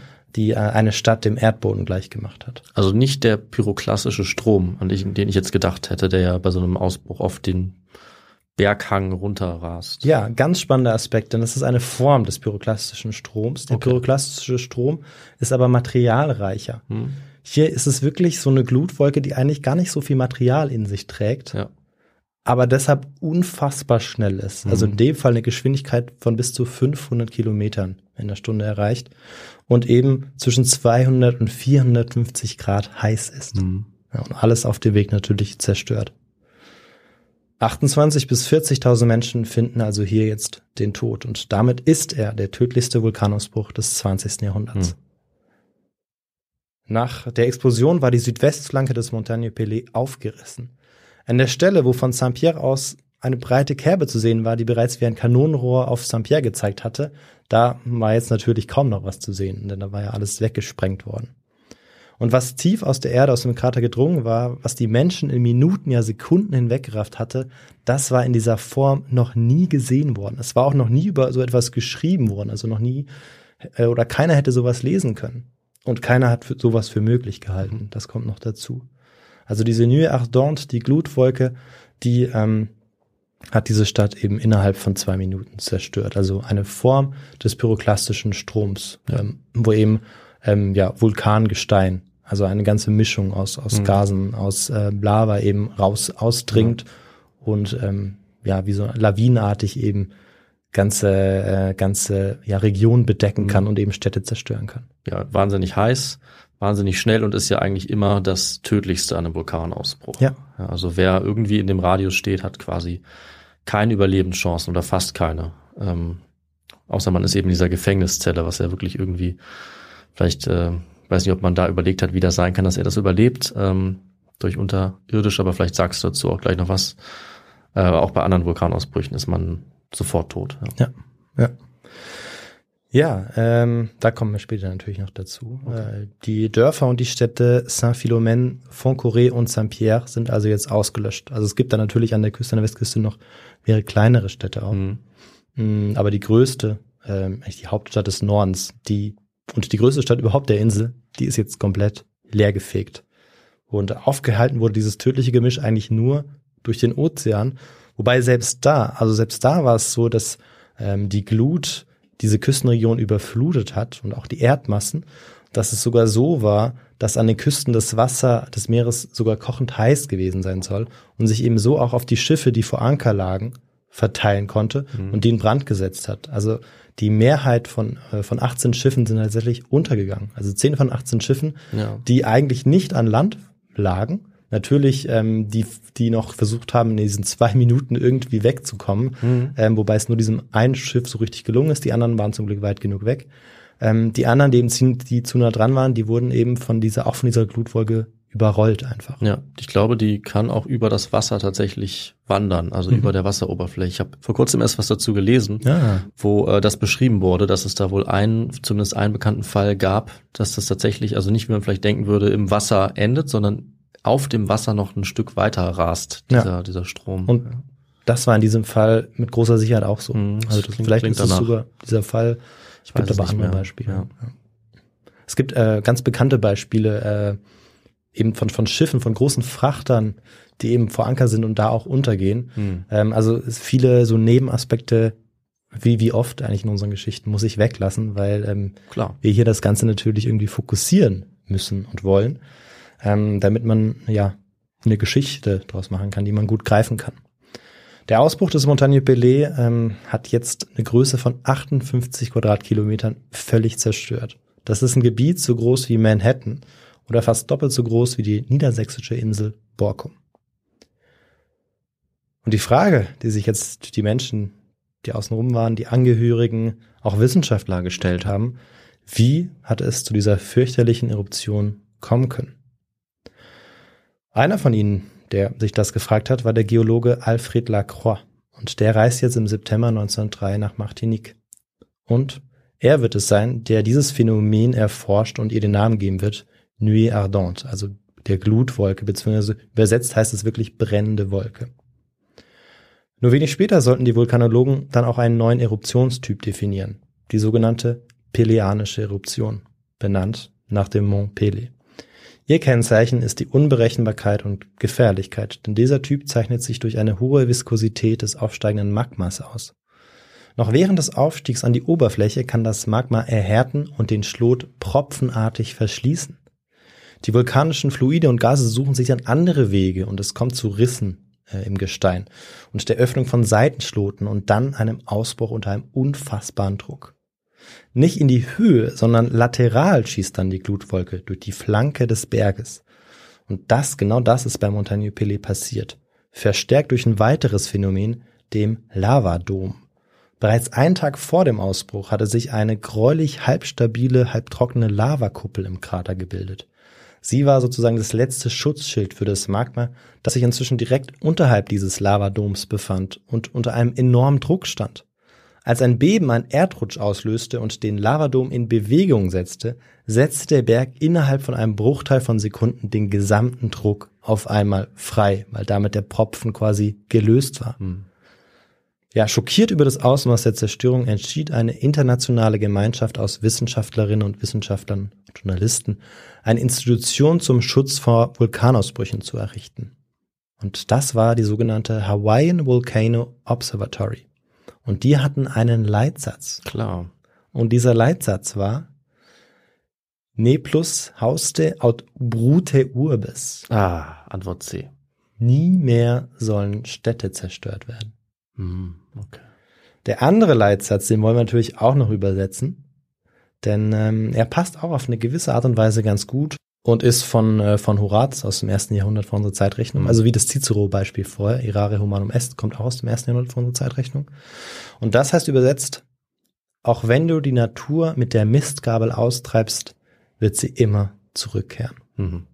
Also dieses Verhältnis Mensch und Natur wird hier in diesem, in diesem Leitsatz auch nochmal ganz anschaulich. Und ähm, ja, tatsächlich wollte ich sie damit so ein bisschen auch auf die falsche Fährte locken mit diesem Naturam, Ja, dieses erste Wort. Ist mir gelungen. Ja. Leider. Aber du warst, genau, du konntest auf jeden Fall eine richtig ausschließen. Mhm. Mm, Und, ähm, und warst dementsprechend dann auch nah dran. Ja, und von jetzt an wurde der Vulkan, der Mont Pelé, permanent überwacht. Aber auch das half nicht, die Anzeichen für den nächsten Ausbruch im Jahr 1929 richtig zu deuten. Immerhin dieses Mal ohne Menschenopfer. Und das zeigt auch nochmal, dass es eigentlich bis heute auch nur eingeschränkt möglich ist, Prognosen über bevorstehende Vulkanausbrüche zu treffen. Mhm. Was genau unter der Erdoberfläche passiert, in diesem Moment, zu diesem Zeitpunkt, das entzieht sich äh, unserer Wahrnehmung, also welche Prozesse da tatsächlich stattfinden, also im Detail. Natürlich wissen wir da jetzt schon viel mehr als zu diesem Zeitpunkt in unserer Geschichte im Jahr 1902, aber auch nicht alles. Und deshalb macht das, oder das macht die Bekämpfung bis heute eigentlich sehr schwierig. Und deshalb muss man auch immer für den Ernstfall gerüstet sein, also Evakuierungspläne ausarbeiten, eine Informationskette sicherstellen und auch Katastrophenschutzübungen trainieren. Das klingt, als würdest du eine Anspielung jetzt zur heutigen Zeit vielleicht gleich machen. Ja, nicht unbedingt. Also das kann sich eben auch jetzt jeder äh, für sich so ein bisschen überlegen. Ja, ähm, das, das war so ein bisschen dafür gedacht. Ich wollte jetzt aber eher nochmal jetzt wieder den, den, diese Brücke zurückschlagen und sagen, dass diese ganzen Vorbereitungen zu Maßnahmen, die dann ergriffen werden können, nachdem der Vulkan ausgebrochen ist, dass eigentlich auch die den Menschen in ähm, ja, Saint-Pierre überhaupt nichts gebracht hätten. Mhm. Also bei dieser Anzahl jetzt ähm, und bei den Möglichkeiten, die sie hatten. Vielleicht hätten sie die Häuser natürlich dann auch anders gebaut und hätten sich dann schneller in Sicherheit bringen Ach so, können. Auch ja. das gehört vielleicht noch dazu. Aber also innerhalb von weniger als zwei Minuten ist ja diese Glutwolke auf sie zugerast Mhm. und ja, in der Zeit wäre es wahrscheinlich auch so nicht möglich gewesen, alle Menschen zu retten. Klar, was man heute vielleicht anders macht, ist, dass man schneller evakuiert aufgrund solcher Erfahrungen, wo es ja eine Reihe von so äh, verheerenden Vulkanausbrüchen gibt, die meistens ja irgendwie doch leider dadurch gekennzeichnet waren, dass die Leute da geblieben sind oder häufig. Und was man heute so mitbekommt, ist ja, dass dann oft relativ schnell auch Bereiche Ja. evakuiert werden und vielleicht die Gefahrenzone ein bisschen besser eingeschätzt werden kann. Ne? Genau, vielleicht ein bisschen erweitert wird, Ja. ähm, damit man eben da auch genug Zeit hat, dann sich in Sicherheit bringen zu können. Ja. Aber auch heute bleibt das äh, schon, ja, wie du auch gesagt hast, ja, mindestens unangenehm. Und das Beispiel, an das ich jetzt denken musste, weil es gerade so aktuell ist, natürlich die Frage, wann ähm, ihr diese Folge hört. Ich hoffe nicht, dass da was passiert ist, aber es gibt ja den Vesuv, der aktuell sehr aktiv ist in Hm. Italien und die äh, phlegäischen oder phlegräischen Felder, wenn ich den Begriff richtig Mhm. in Erinnerung habe, also dieser Bereich dort, der äh, da sehr aktiv ist. Und auch da wird, glaube ich, gerade ein riesen Evakuierungsplan ausgearbeitet von den italienischen Behörden, weil auch hier die Sorge ist, dass eine Metropolregion eventuell eben Opfer dieses Vulkanausbruchs werden könnte, des Ja. Vesuvs. Also damit sind wir, das meinte ich, sind wir ganz aktuell. Ich habe das gerade erst vor ein paar Tagen wieder gelesen. Ja, total spannend. Also ich habe davon ähm, im Detail gar nicht so viel gehört. Deshalb ähm, ist es eben auch ein ganz spannender Aspekt, den, ja, den man nochmal hervorheben kann, weil es auch so aktuell ist. Ja, ich dachte irgendwie, ich dachte jetzt, ich habe es äh, vielleicht voll erraten und du wärst deswegen drauf gekommen, aber Nee, aber trotzdem spannend, ja. wollte ich mal erwähnen. Ja, und ähm, ja, zurück jetzt äh, im Jahr 1902, also es ist jetzt so, dass eben diese Katastrophe stattgefunden hat und Mhm. ähm, als das Schrecken jetzt vorbei ist, trauen sich auch die ersten Angehörigen ähm, wieder in die Stadt zurück. Und ja, was sie vorfinden, ist eigentlich apokalyptisch. Saint-Pierre existiert nämlich nicht mehr. Ähm, eines der wenigen Highlights, die sie, auf die sie noch treffen können, ist, ähm, dass von dem Theater noch die Treppenstufen des Eingangs zu erkennen sind. Kommandant Le Brie, der, der Chef der örtlichen Polizei, versucht jetzt irgendwie die Aufräumarbeiten zu koordinieren und womöglich unter dem Schutt noch irgendwie Überlebende zu finden. Neben den Leichenteilen von gerade einmal 4000 Menschen finden er und sein Team aber nur unter anderem angeschmolzene Parfümflaschen, eine geschmolzene Weinflasche, zusammengeschmolzene Münzen und verkohlte Pflaumen. Und die, diese Gegenstände, die sind heute in Saint-Pierre auch ausgestellt. Und die und übrigens etliche Wracks, die bis heute den Meeresgrund vor Saint-Pierre zieren, Hm. die bezeugen diese Katastrophe. Hm. Und dann nur einen Tag nach dem 8. Mai trifft bei Le Brie die Nachricht ein, dass es tatsächlich einen Überlebenden in Saint-Pierre gibt. Einen einheimischen Schuhmacher, Leon Compère Leandre. Unter einem Tisch versteckt konnte er sich schwer verletzt und mit etlichen Verbrennungen Richtung Süden aus der Stadt retten und ähm, wurde nahe des Fort de France aufgesammelt, der Hauptstadt. Wenig später dann die nächste unglaubliche Nachricht. Havrivra Daifril, ein junges Mädchen, wie alt wissen wir nicht, wird in einem Boot treibend zwei Kilometer vor der Küste gefunden, und zwar lebendig. Sie hatte sich retten können, als sie noch vor 8 Uhr morgens bei einer höher gelegenen Bäckerei an einem Nebenkrater vorbeigekommen ist und gesehen hat, dass darin das Wasser gespenstisch vor sich hin brodelte. Instinktiv ist sie dann so schnell wie sie konnte zum Strand gerannt ähm, und ist in, in das Boot ihres Bruders gestiegen und hat sich dann zu einer, zu einer Grotte begeben, wo sie oft mit ihren Freunden Pirat gespielt hat und ähm, ja, hat es dann dort tatsächlich auch überlebt. Das letzte, woran sie sich erinnert, war dann, dass das Wasser rasant anstieg. Und sie ist dann wahrscheinlich eben rausgetrieben und wurde dann ähm, auf offenem Meer dann fast gefunden. Wahnsinn. Aber der bekannteste Überlebende, der ist ein anderer. Drei Tage nach der Eruption spazieren drei Männer auf dem Gelände umher, wo einst Saint-Pierre stand. Was genau sie machen, wissen wir nicht. Vielleicht halten sie nur Ausschau nach Wertsachen, vielleicht folgen sie auch einer Sensationsgier. Wie gesagt, wir wissen es nicht. Dann, als sie gerade die Treppenstufen des Theaters passieren, hören sie etwas. Erst ist es kaum hörbar, aber dann erkennen sie eine menschliche Stimme. Und sie folgen ihr jetzt eilig und vor einem kleinen Steinhäuschen bleiben alle drei plötzlich wie angewurzelt stehen. Denn sie erinnern sich jetzt, dass hier das Gefängnis war und dass hier, ja, die Isolierzelle stand. Und außerdem erkennen sie auch, dass hier auf jeden Fall ein Mensch drin ist. Also sie hören jetzt, wie er, wie er schreit, dieser Mensch, der dort in diesem Verlies ist, Messieurs, Messieurs, s'il plaît, tant pis, sauvez-moi, rettet mich. Vini sauver un pauvre prisonnier, rettet einen armen Gefangenen. Da, so werden sie angefleht. Und genau das werden sie tun. Und Louis Auguste Sibaris hatte wie Havriva und, und Leon Compère-Leandre überlebt. Und das im wahrscheinlich bestgeschütztesten Gebäude der Stadt. Denn die, die Wände dieses Steinhäuschens, die waren meterdick und es war ja auch so halb unterirdisch gebaut. Ja, ja. Und das war der große Vorteil gewesen. Also dieses Gebäude war eigentlich fast bombensicher. Und das war das einzige in dieser ganzen Stadt, das einzige Gebäude, das die Nuit Ardente, die Glutwolke, heil überstanden hat. Und das Faszinierende oder, oder Unglaubliche ist, dass dieses Gebäude bis heute steht. Und ähm, natürlich werden wir auch ein Bild von diesem, von diesem Häuschen, von dieser Isolierzelle hochladen. Ja. Und das ist jetzt ein Hinweis darauf, gerne mal auf unser Instagram zu klicken, weil wir dort zu jeder Folge immer einen Bilderpost vorbereiten, beziehungsweise das macht Chiara für uns, die ähm, die dritte hier im Bunde ist. Und äh, da kann das, kann man das Ganze noch so ein bisschen ja, anschaulich betrachten. Und das liegt dann ähm, woran, dass also diese Glutluft ihn da nicht erreicht hat? Also wie weit unter der Erde ist das? Weil ich sonst vermuten würde, das Gebäude ist ja offensichtlich über der Erde zu sehen äh, und sein Verlies ist unter der Erde, aber ich würde jetzt denken, dass da trotzdem die Hitze so stark ist, dass sie ihn umbringt. Das überrascht mich.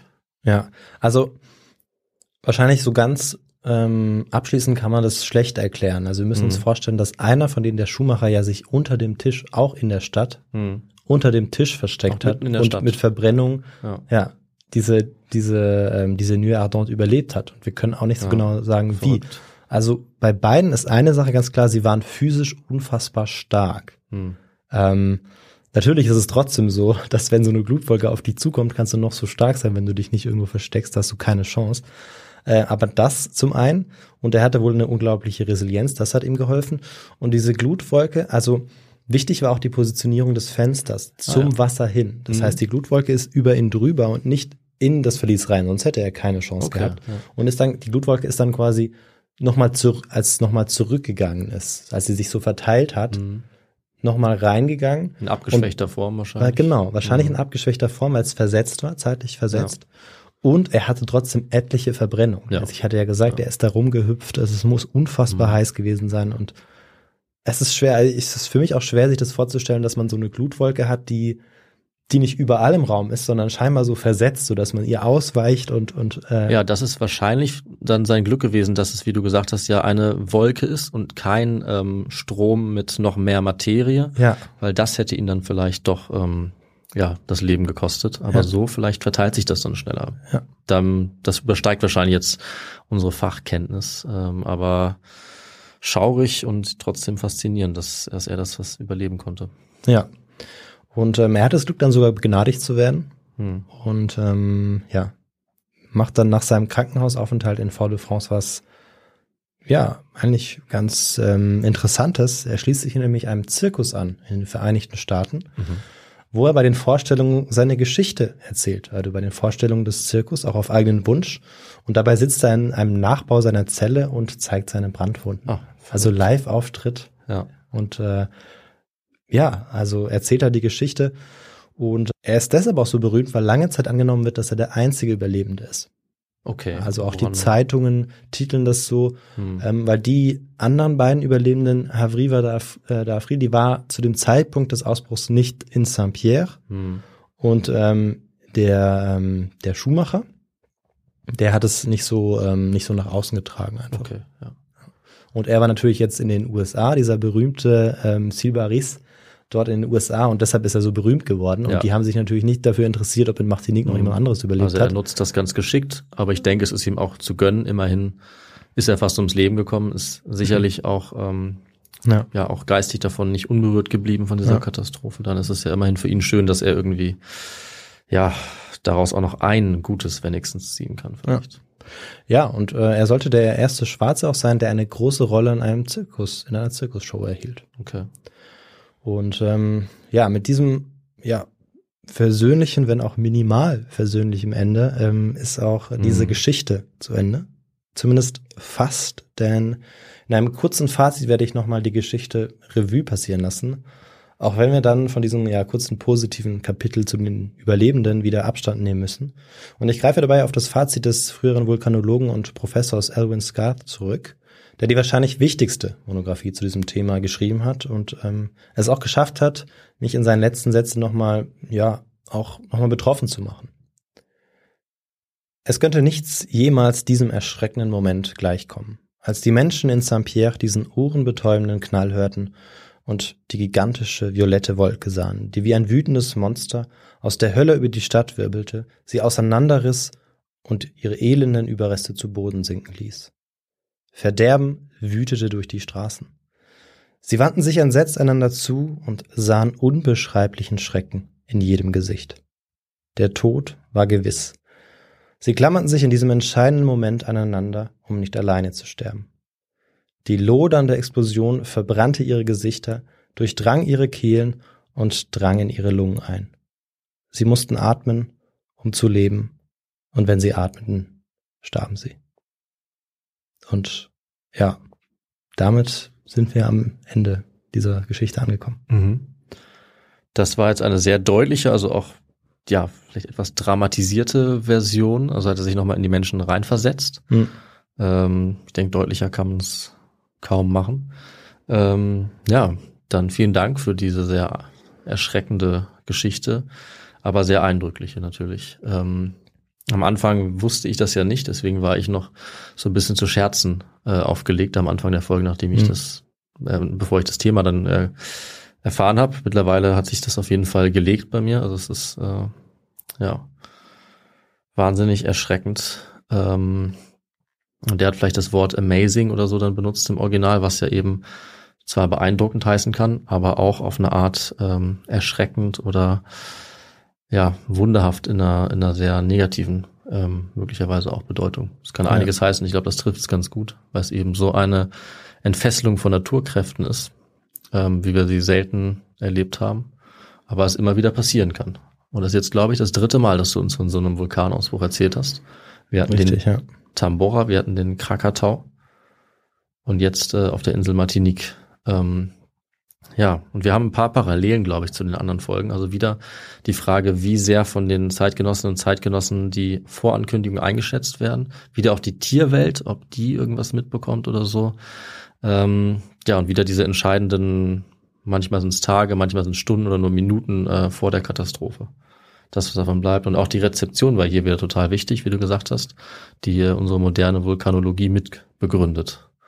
Also ja, sehr viel Wissenswertes dabei. Aber es hinterlässt schon auch äh, echt ähm, so ein Unwohlsein, wenn Mhm. man daran denkt, dass das eben immer wieder passieren kann und dass so Vulkanausbrüche ja auch in unserer Zeit immer wieder vorkommen.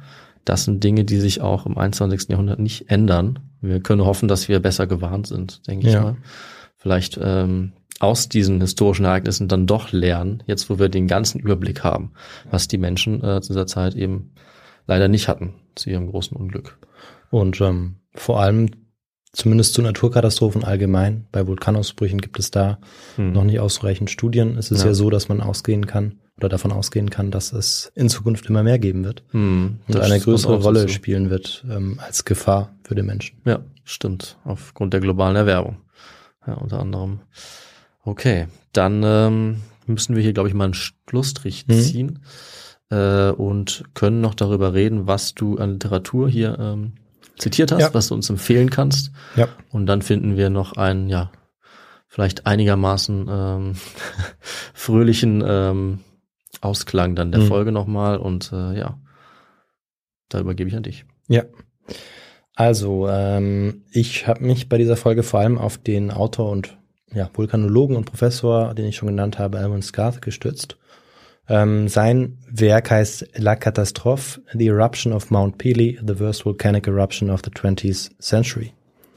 Ähm, ist rausgekommen im Jahr 2002, wahrscheinlich ganz zufällig, 100-jähriges Jubiläum. Mhm. Ähm, wenig später ist noch ein anderes, mh, eine andere Monographie rausgekommen, die aber etwas stärker kritisiert worden ist, laut meinen Recherchen. Mhm. Ich habe versucht, auch an dieses Buch ranzukommen. Ähm, hab's vor sogar vor drei Wochen bestellt, aber das hängt wohl irgendwo noch in Großbritannien. Dann ist es hier absolut nicht aufzufinden. Okay. Weder in der Bibliothek noch ähm, noch irgendwo im freien Verkauf. Mhm. Ähm, deshalb habe ich mich darauf gestützt und äh, sonst auf auf äh, Literatur, die ich die ich online gefunden habe. Mhm. Aber ähm, ja, ich finde, es ist sehr gut recherchiert be äh, und ähm, beinhaltet auch sehr viele Quellen. Und deshalb kann ich das Buch auch sehr empfehlen. Ja, das hat man gemerkt, dass du viel zitieren konntest, dass es sehr eindrücklich war. Mhm. Ähm, ja, und sicherlich auch den äh, Autor mitgenommen hat, wie man unter anderem an diesem letzten Zitat merken konnte Mhm. und uns natürlich auch. Ähm, okay, dann ähm, komme ich nochmal zum Schluss. Wie gesagt, ähm, Quellen, Literatur unter unserer Folge in der Beschreibung. Fotos gibt es auf Instagram, die Chiara für euch da äh, aufbereitet und äh, hochlädt. Und äh, dann, wenn euch diese Folge ähm, fasziniert hat, so wie mich zum Beispiel, dann könnt ihr uns natürlich sehr gerne schreiben, euer Feedback und uns in der Form auch unterstützen. Das geht einmal über unsere Feedback-Mail, kontakt at histogo.de, über Instagram, über X, formerly known as Twitter, über YouTube ähm, und auch sehr gerne über Bewertungen. Da freuen wir uns über gute Bewertungen und wir freuen uns über jedes Feedback, was uns erreicht. Konstruktive Kritik natürlich auch. Ähm, das motiviert uns sehr und äh, wir treten da gerne mit euch in Kontakt. Und dann kann man dazu sagen, Victor, dass es natürlich jetzt auch eine neue Form gibt, wie ihr uns unterstützen könnt. Deswegen nenne ich die jetzt hier äh, nochmal an allererster Stelle, nämlich unser Histogo Premium Angebot. Also da könnt ihr zu Histogo Heroes oder Histogo Legends werden. Ihr unterstützt uns dann mit 5 oder 10 Euro im Monat. Dafür dürft ihr dann äh, die nächste Folge 24 Stunden früher hören als alle anderen. Ihr äh, bekommt unsere Quizfolge einmal im Monat von Chiara vorbereitet, aufgenommen äh, und uns natürlich, wo wir auch mal wieder geröstet werden auf offener Das Flamme stimmt. von Und- Chiara. Und könnt bei jedem Quiz ein Buch gewinnen. Könnt da was gewinnen, ganz genau. Und nicht zu vergessen, könnt ihr auch die Themen mitbestimmen. Denn tatsächlich, das was machen wir jetzt dann auch ganz neu, werdet ihr immer eins der drei Themen, die wir euch vorschlagen, jeweils abstimmen können, beziehungsweise euren Favoriten eben äh, hochwählen können. Und wir ähm, ja, bereiten euch drei gute Folgen vor und machen dann die, für die ihr euch da entscheidet. Das sind ähm, die Vorteile, die ihr euch natürlich nicht entgehen lassen solltet und mit denen ihr uns sehr unterstützt. Ja, richtig. Und damit helft ihr uns natürlich auch einfach, ähm, ja, hier so weiterzumachen. Äh, Wir Ja. haben ja jetzt, ja, mit Chiara eine dritte Person, die hier noch mitarbeitet, unser kleines Studio hier, Büro. Und ähm, damit wir eben weiter Hm. so halb professionell produzieren können, freuen wir uns natürlich über jeden Beitrag, der reinkommt. Ihr könnt uns auch noch anderweitig unterstützen, beispielsweise mit einer Spende, also einer Überweisung, entweder per Bank oder per PayPal. Die Informationen auch auf unserer Webseite histogo.de oder ihr kauft jetzt vielleicht in der Weihnachtszeit äh, etwas Merchandise, wobei Weihnachtszeit noch nicht ganz, aber wenn man davon ausgeht, was äh, hier in der Stadt an Sachen aufgebaut wird und was ich im Supermarkt sehe, wenn ich versuche, es nicht zu kaufen, dran vorbeilaufe, dann ist es eigentlich schon Weihnachtszeit. Ähm, ist auf jeden Fall bald soweit. Da gibt's dann vielleicht auch mal einen Histogo-Artikel, zum Beispiel eine Tasche, ein T-Shirt oder eine Tasse. ich versuche hier mich nicht zu versprechen. Ähm, das auf unserem äh, Merchandise-Shop, auch auf unserer Webseite. Und äh, dann würde ich sagen, Victor, haben wir eigentlich jetzt sehr viel angesprochen. Und ich glaube, das reicht erstmal für diese Folge, die wir ähm, vielleicht auch alle ein bisschen verdauen müssen. Und dann würde ich sagen, äh, bin ich ja wieder dran in zehn Tagen und werde dann tatsächlich überraschenderweise kein Vulkanthema machen, obwohl ich das auch vorhatte. Nein, wirklich. Und zwar als nächste Folge geplant hatte. Ja. Ich habe nämlich in meiner Themenliste noch mindestens zwei Vulkane, die ich, ähm, also die auch ausbrechen und die ich äh, auch erzählen wollte. Und ich werde dir natürlich nicht verraten, welche das sind. Äh, und jetzt werde ich wohl noch ein bisschen warten. Hm. Äh, aber vielleicht kommt da von mir auch mal was in die Richtung. Stattdessen mache ich natürlich was anderes. Ähm, lassen wir uns überraschen, was das wird. Und dann würde ich sagen, in zehn Tagen ist es wieder soweit. Bis dahin, äh, bleibt gesund und munter und ähm, bis bald hoffentlich. Ciao. Tschüss, macht's gut.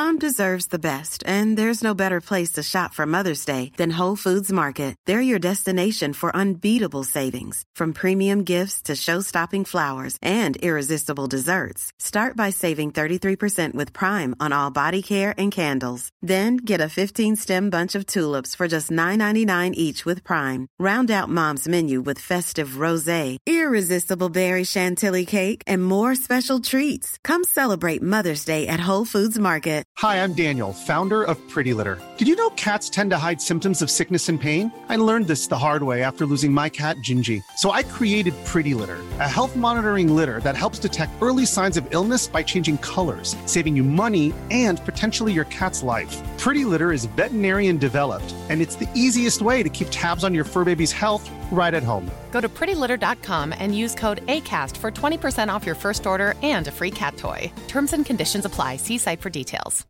Mom deserves the best, and there's no better place to shop for Mother's Day than Whole Foods Market. They're your destination for unbeatable savings, from premium gifts to show-stopping flowers and irresistible desserts. Start by saving 33% with Prime on all body care and candles. Then get a 15-stem bunch of tulips for just $9.99 each with Prime. Round out Mom's menu with festive rosé, irresistible berry chantilly cake, and more special treats. Come celebrate Mother's Day at Whole Foods Market.